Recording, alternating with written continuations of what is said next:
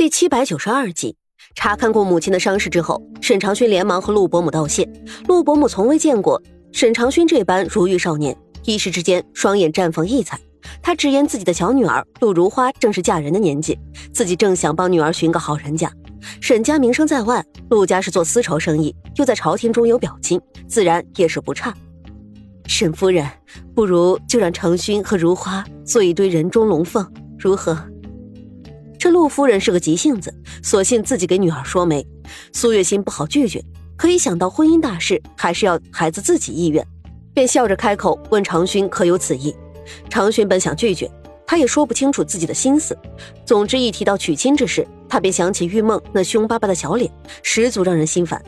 可沈长勋拒绝的话还没说出口，这陆夫人倒是开口道：“婚姻大事要自己意愿。”我看不如就让两个孩子见见面，若是有缘就相处，若是无缘也无大碍。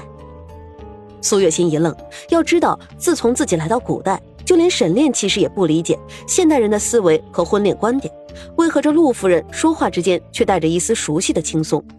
他微微笑了笑，点点头，这样也好，长勋就和如花见见面。儿子听娘的安排。沈长勋见母亲和陆夫人都如此随性，自己也轻松起来。虽然他对这个陆如花没有太多的憧憬，可陆夫人近日对母亲有恩，又主动送来药酒，这让沈长勋心怀感激。再说晚上，沈炼和沈长安归来，见苏月心一直坐在桌边喝茶，便觉得蹊跷。夫人今日身子不爽吗？哪有，只是有点乏了。苏月心微微一笑，就是不说自己脚踝受伤的事。可沈炼倒是个厉害的主。单凭空气中这一点点药酒的味道，便察觉到端倪。他绕到苏月心的身后，突然俯下身子。苏月心想躲闪，纤细的脚踝却已经被人家一把握住，大手温热，他竟觉得有些羞涩，连忙开口道：“说了没事，你放开。”窗外传来老妈子和小丫鬟的窃窃轻笑。老爷和夫人如此恩爱，当真让人欢喜。再说陆夫人也真是个雷厉风行的女人。回到自家府上之后，便把今日一事和女儿说了。陆如花也答应下来。母亲嘴里这位翩翩少年，犹如画卷中走出来的人物一般，当真让人想要一看究竟。于是陆夫人亲自和沈府定好日子，便亲自带着女儿前来。这陆小姐真是个美人胚子。就是啊，我活了这么多年，还是第一次看到这么精致的人。陆家也是镇上的大户，陆小姐和小少爷也算是门当户对，一对璧人。陆如花方才一登门。就惹得众人议论纷纷，陆夫人更是很有自信。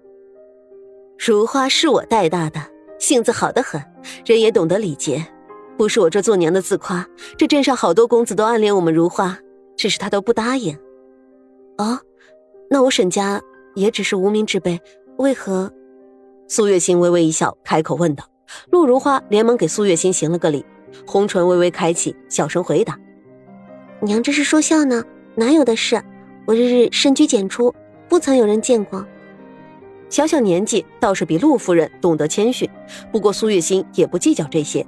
陆夫人性子直爽，也是个好相处的人。若日后成为儿女亲家，来往自然坦荡。长勋，你意下如何？一直没有多说半个字的沈炼看着沉默的儿子沈长勋，开口问道。都说婚姻大事，父母之命。可在沈家，在苏月心的影响之下，沈炼也会想着听一下孩子的意见。沈长勋眉心紧锁，半天都没说出来一个字。他虽然对陆如花没什么感觉，可当着人家姑娘面也不好说出来。陆夫人不善于观察人的心思，以为沈长勋只是羞涩，笑道：“哎，这话孩子怎么好意思说呢？我们如花没什么可挑，长勋也是一表人才，这事儿就这么定下来吧。”陆如花走起路来，好似风摆杨柳，再次给沈家父母谢过，又含情脉脉地冲沈长勋微微一笑，眼眸之中尽是心仪。沈长勋担心陆如花误会，也顾不得言语伤人，猛地抬起头：“陆夫人，其实我……”沈长勋话音刚落，就看沈长安急匆匆的进来，说：“门外一老一小求见，说是要来叩谢长勋大恩。我看那老人虽然清贫，却气质不俗，小姑娘有些不情愿。”倒是怪有意思。沈长勋一听，便是喜上眉梢。他料定这来者定然就是玉梦。沈家待客自然没有准备之分。苏月心便赶紧让人把老者和小姑娘请进来。今日的玉梦梳着两个清纯辫子，身穿一件打了补丁的青色袄子，黑色的绸缎小裤都有些短了，裤腿还接了一截。玉梦，沈长勋主动迎了上去，一把扶住玉梦的奶奶，又冲着小脸微微皱巴的玉梦开口道：“不过是小事，何必劳烦你奶奶亲自登门？如果你知道错了，何不自己来找我？我会原谅你的。”沈长勋说完，玉梦用力的瞪了他一眼：“谁要找你道歉？又不是奶奶硬要来，我才懒得理你。”玉梦的话声音虽小，可落在陆如花的耳朵里却很是舒服。很明显，这女孩和沈长勋先于自己相识，而且相处的过程中也没有他那般小心翼翼，一股醋意爬上心头。这位姑娘叫什么名字？是哪家千金啊？明明看着玉梦。穿戴寒酸，陆如花却故意假装不明，笑着问道：“玉梦自尊心本就很强，如此一来，脸色有些挂不住了。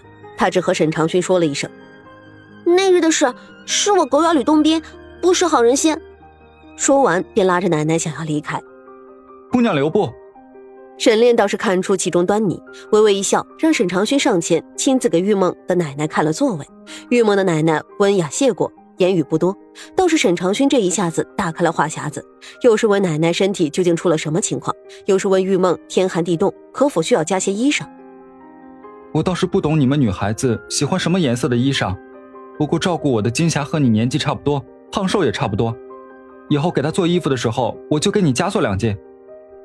不用，玉梦连忙拒绝，不想一直表现的温文尔雅的陆如花却突然开口道：“玉梦姑娘，你客气什么？”你看，你今日穿的袄子都破了，长勋少爷也没有瞧不起你的意思。不过沈家行善，这些事情不算什么。陆如花故意拿出一副善良的姿态，那语气让玉梦很是不舒服。行善？他看着陆如花，顿了顿道：“请问这位姑娘是？”陆如花微微一笑，眼神飘向沈长勋。沈长勋此时是有一百张嘴也解释不清楚，只看着玉梦，眼神灼灼的开口道。这件事我以后再和你解释。今日陆姑娘上府上一坐，我并无其他想法。奶奶，我甚至有些不爽。这道歉的话也说完了，人家的家事咱们还是别听。玉梦说完，拽着奶奶便走。这，沈长勋拦也拦不住，再加上沈长安不明所以的对他说：“我去送客，你且陪着陆姑娘，终身大事马虎不得。”